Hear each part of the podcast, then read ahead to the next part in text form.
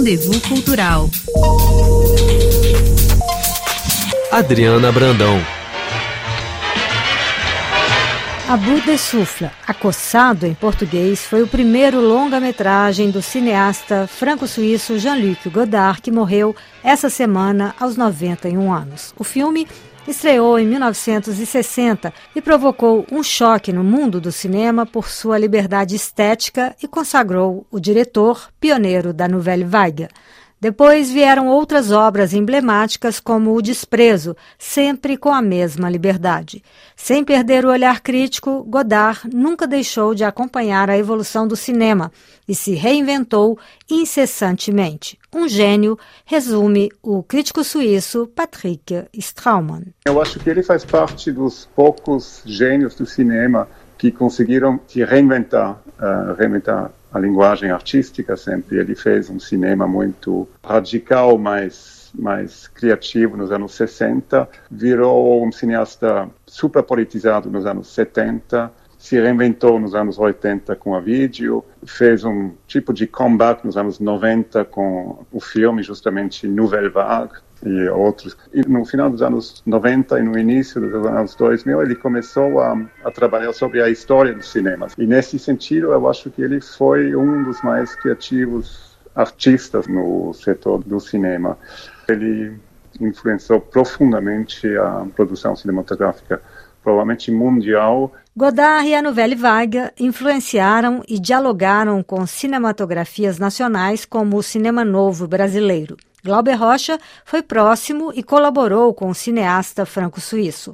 Em seu período militante, Godard realizou o filme Vento do Leste, com a participação de Glauber, que aparece no longa com os braços abertos em uma encruzilhada, indicando os caminhos possíveis do cinema político.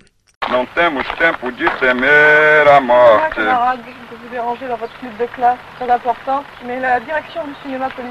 Para lá é o cinema desconhecido, o cinema da aventura.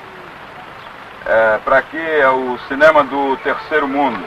É um cinema perigoso, divino e maravilhoso.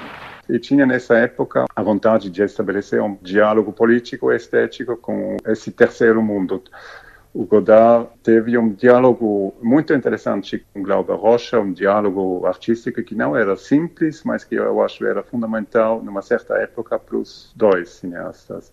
E do mesmo jeito que o Glauber Rocha ficou profundamente marcado pela obra do Godard, do mesmo jeito, o Godard ficou muito impressionado, eu acho também influenciado pela estética da fome né, e pelo trabalho artístico do Glauber Rocha e dos outros cineastas dessa época brasileiros. Com a morte de Jean-Luc Godard, se encerra um ciclo da história do cinema mundial, aberto com a Nouvelle Vague, o movimento mais famoso do cinema francês. Mas o legado dele continuará presente nas telas, acredita Patrick Straumann.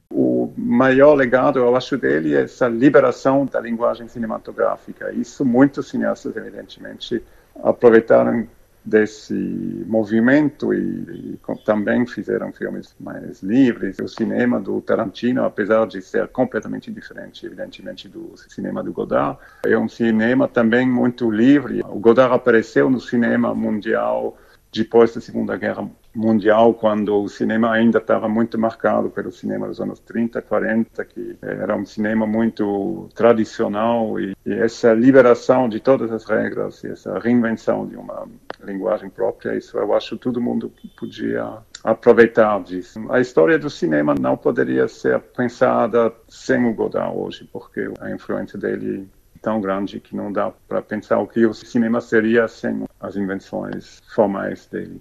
Os primeiros filmes de Godard continuam vibrantes até hoje, apesar dos mais de 60 anos. O cineasta tinha um estilo único, crítico, intelectual e impertinente. Acumulou prêmios nas principais competições de cinema do mundo, como o Oscar, o César, o Festival de Cinema de Cannes ou Berlim. Mas não gostava de homenagens e, até o fim da vida, defendeu a sua concepção inovadora de fazer cinema. Sempre pensei, como explico no Histórias do Cinema, que o cinema é um instrumento de reflexão para fazer pensar, que utiliza para isso o que todas as pessoas têm, isso é, olhos e ouvidos. un film de Jean-Luc Godard.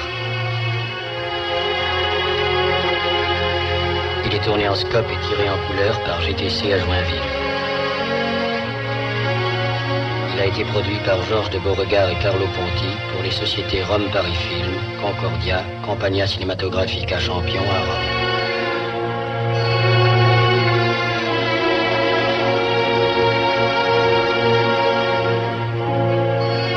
Le cinéma, disait André Bazin, substitue à notre regard un monde qui s'accorde à nos désirs.